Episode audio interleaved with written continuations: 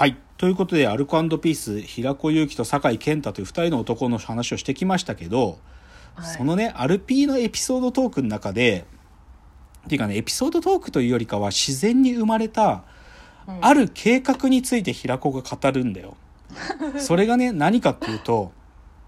偉大なるブラックサバンナ計画っていうのがあるの。サバンナ？そう、ん偉大なるブラックサバンナ計画っていうのが平子の口口から語られるっていうでこれが一つの事件を巻き起こしていくっていうのがあるんだけど、うんこの話がしたいです。はい、でこれ何かっていうとさっきもちょっと言った平子にはまあ子供が2人いるんだけどその長男、平子一流っていうんだけど平子一流が、まあ、運動会に出たと。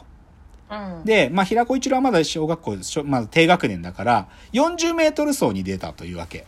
で、平子はね、平子のせがれが何かの大会に出るときには、やたらとドラマティックに語りたがるのよ。その昔空手の大会に出た時も、対戦相手のカイルンっていう中国の子と戦った時に、本当に中国の大応援団が来て、もう、ひ 一流を殺せ、一流を殺せっていう声援まで巻き起こったとか、雷鳴轟く中とか、そういうこと言いたがるの。で、この日も、平子一流の運動会は雷鳴轟く中行われたらしいのよ。で、その40メートル走で、平子一流が、のの、謀略によって入れられたグループが死のグループ。で、よ、4、4人がいるんだけど、よ4人でき競争するんだけど、4人中の3人がもう完全に一流の首を取るために仕込まれた存在だっていうわけ。で、その3人がなんと、一流の敵だ3人がね、あの、うんくあの、子供の運動靴って瞬足ってあるでしょ。はい速く走れる靴。でその瞬足の大元になった子供たちがいるんだと。瞬足サンバガラス。瞬足こ、だから瞬足を作るときに、うんそもそものその瞬足というものが生み出すきっかけになった子供たちがいるんだと。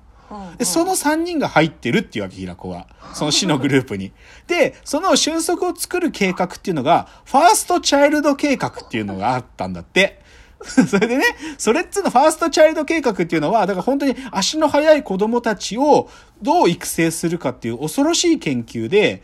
その日本とロシアとなぜか NASA の共同研究なんだっていうわけ、平子が。で、そのファーストチャイルド計画に参加している子供と平子一流が戦って、まあ実際一流の力及ばず、一流は3位だったらしいんだけど、でね、その運動会が終わった後にね、でうん、実はそこの現場に来てた黒ずくめのね、黒いスーツに身をまとった12人の男たちが、その運動会の会場からサバンナの奥地に帰っていったんだって。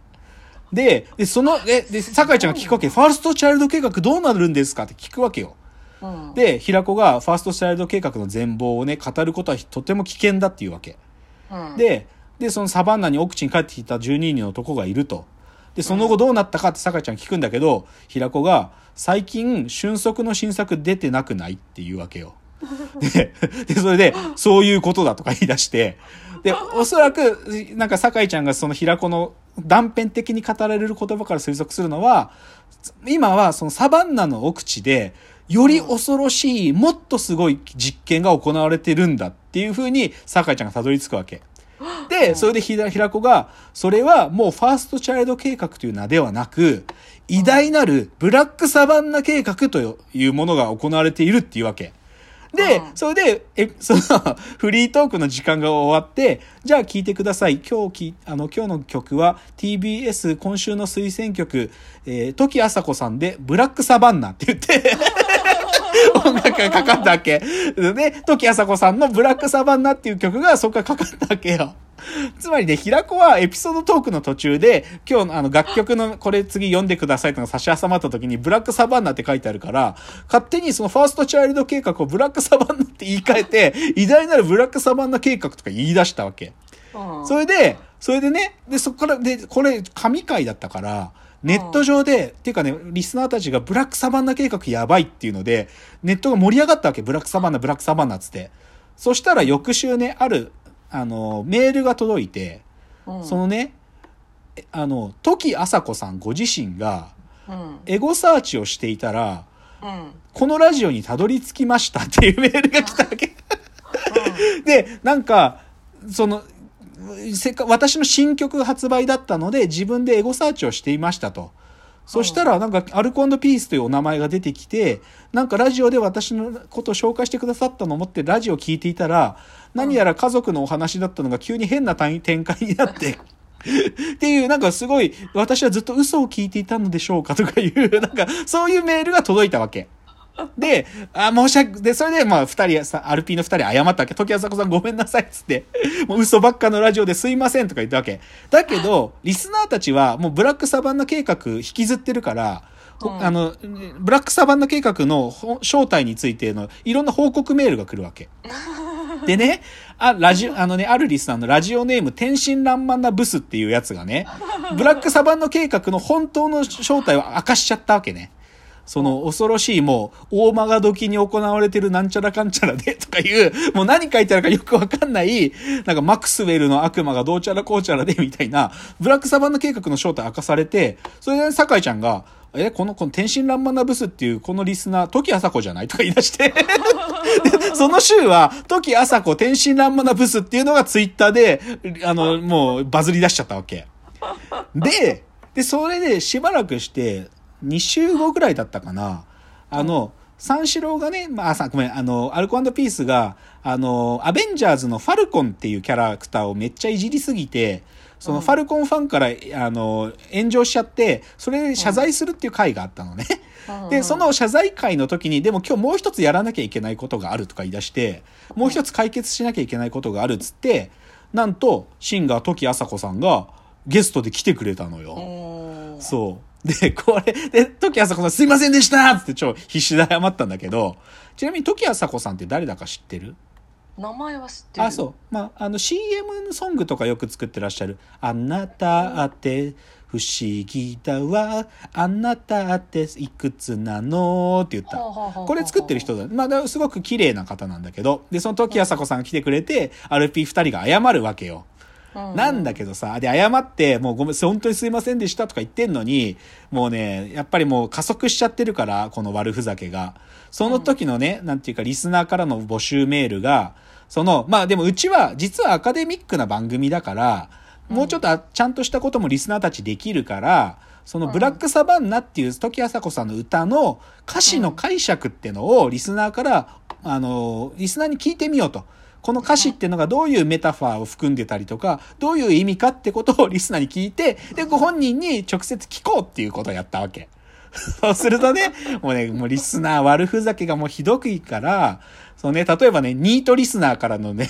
歌詞解釈で、これはカーテンに閉ざされた僕の真っ暗闇の部屋を歌った歌ですとか言って、